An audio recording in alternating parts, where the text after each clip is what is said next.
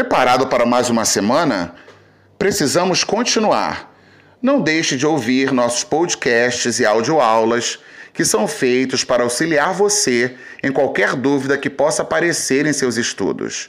Precisou? É só ouvi-los.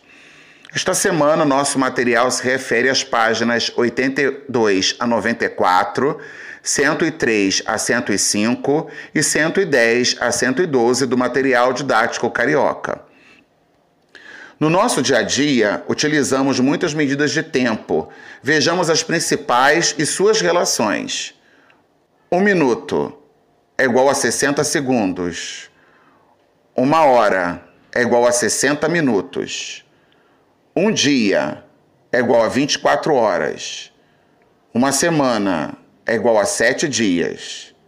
Um mês é igual a 30 dias.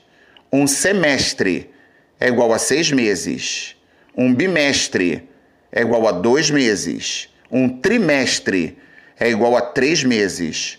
Um ano é igual a doze meses. Uma década é igual a dez anos. Um século é igual a cem anos. Com isso, algumas expressões ficam mais claras, tais como: Mariana trabalhou 48 horas direto isso quer dizer que Mariana trabalhou dois dias, já que um dia tem 24 horas. Farei um curso durante quatro semestres.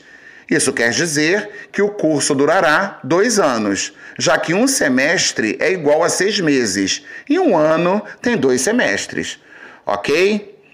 Vamos agora nos lembrar das ideias presentes nos problemas e as operações relacionadas a essas ideias. Vamos a alguns problemas do nosso material. Problema 1. Marcos possui 324 figurinhas e Edson possui 432 figurinhas. Quantas figurinhas possuem juntos? Esse problema possui a ideia de juntar a quantia que Marcos possui à quantia que Edson possui. Logo, utilizaremos a operação soma. Ok? Problema 2. Dois caminhões carregavam garrafas de água. O primeiro carregava 495 garrafas e o segundo carregava 459 garrafas. Quantas garrafas o primeiro caminhão carregava mais do que o segundo caminhão?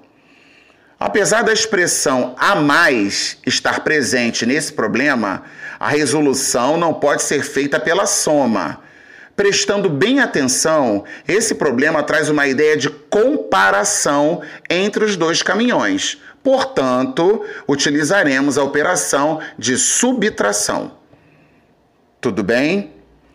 Problema 3.